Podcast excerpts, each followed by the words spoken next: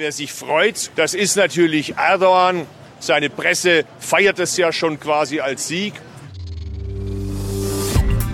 Das Handelsblatt Morning Briefing von Hans-Jürgen Jakobs. Guten Morgen allerseits. Der Fall Mesut Özil wird von Tag zu Tag politischer, absurder und geheimnisvoller. Im Mittelpunkt sein türkischer Fotofreund Recep Tayyip Erdogan, der die Haltung des Ex-Nationalspielers inzwischen dezidiert patriotisch nennt. Ich küsse seine Augen. Vielleicht hat die Zärtlichkeitsattacke des Präsidenten ja damit zu tun, dass seine Türkei genau wie Deutschland 2024 die Fußball-EM veranstalten will. Die Vergabe durch die UEFA geht in die heiße Phase. Je rassistischer, inhumaner und unbedarfter der DFB erscheint, umso besser für Erdogans Soko Bosporus. Özils agiler Berater Erkut Sögüt hat bei dieser Geschäftsanbahnung per Augenkuss wohl einen Spezialjob übernommen. In Frankreich wird das Innenleben des Élysée-Palasts bei einer Anhörung vor dem Parlament transparent wie eine Glasmurmel. Zu sehen ist eine Garde offiziell nicht bekannter Schattenmänner aus dem nahen Umfeld von Präsident Emmanuel Macron. Deren Existenz bestätigte nun sein Kabinettsdirektor. Einer von ihnen, Alexandre Benalla, fiel als prügelnder Pseudopolizist bei einer Demonstration auf. Dennoch blieb es in Absprache mit Macron bei nur 14 Tagen Zwangsurlaub. Dass der Delinquent für den Staatschef bei Reisen alle Dienststellen koordinierte, ist eine weitere Enthüllung. Der so junge, selbstsichere Präsident übernimmt allein die Verantwortung und sagt, der Gegner wolle eine Republik des Hasses errichten. Dieselgate, die unendliche Geschichte.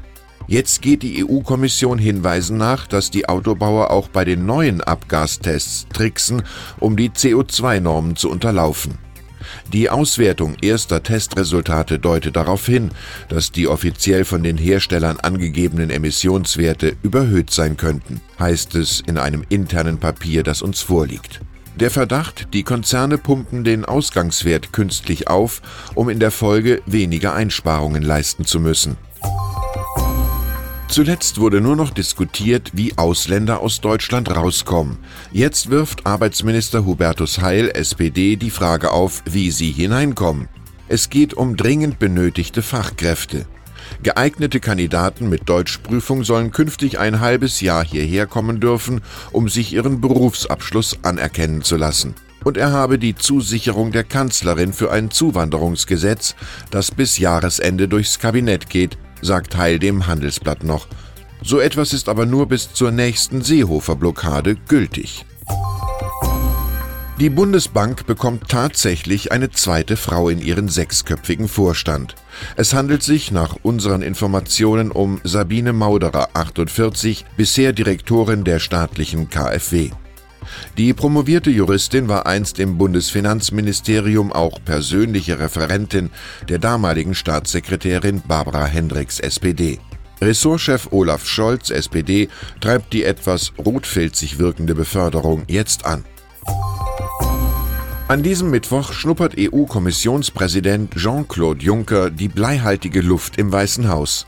Für das Gespräch über ein Handelsabkommen mit den USA hält er keine Offerten bereit. Es sind denn auch nur 45 Minuten Talk eingeplant sowie ein Poolspray, Kameras und Kurzfragen im Oval Office.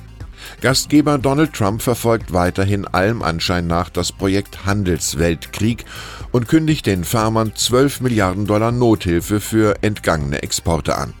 Per Twitter fällt ihm ein, Zölle sind das Größte. Georg Christoph Lichtenberg schrieb dazu, wir irren allesamt, nur jeder irrt anders.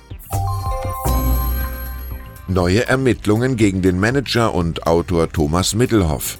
Die Staatsanwaltschaft geht dem Verdacht nach, der Ex-Chef von Bertelsmann und Karstadt habe zusammen mit seinem Anwalt Hartmut Fromm Teile des Vermögens vor der Privatinsolvenz 2015 beiseite geschafft, was die beiden bestreiten.